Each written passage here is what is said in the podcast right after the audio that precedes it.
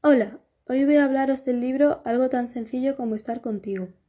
Es el último de la trilogía Algo tan sencillo como, de Francisco de Paula con el seudónimo de Blue Jeans. La trilogía trata sobre un grupo de universitarios de distintas partes de España convivientes en el mismo pasillo, el primero B, en la residencia de Madrid Benjamin Franklin. Estos tienen unas vidas muy interesantes y hay mucho drama amoroso entre ellos, ya que pasa la mayor parte del tiempo juntos. Lo recomiendo mucho porque te transmite los mismos sentimientos que ellos y sabes todo lo que piensan, y parece que estuvieses allí.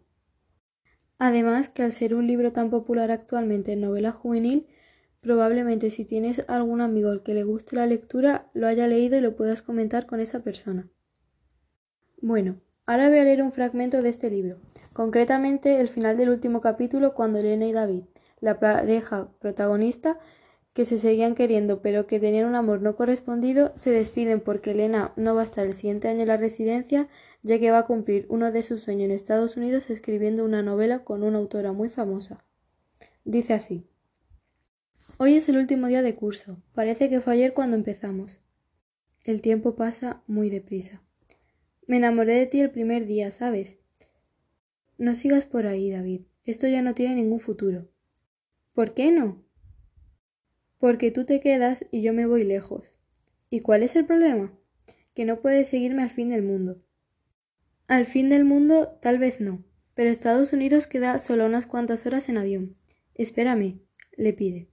Y después de sonreírle, David le da el beso que supera cualquier beso que le haya dado recibido nunca, incluso mejor que el beso furtivo de las navidades pasadas.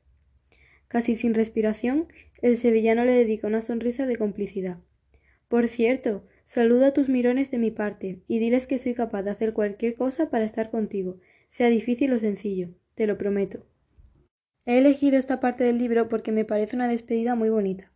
Además, gracias al epílogo sabemos que al final sí terminaron juntos porque David fue a visitar a Elena por sorpresa a Estados Unidos y se quedó allí por una temporada. He elegido este libro por su adictiva trama.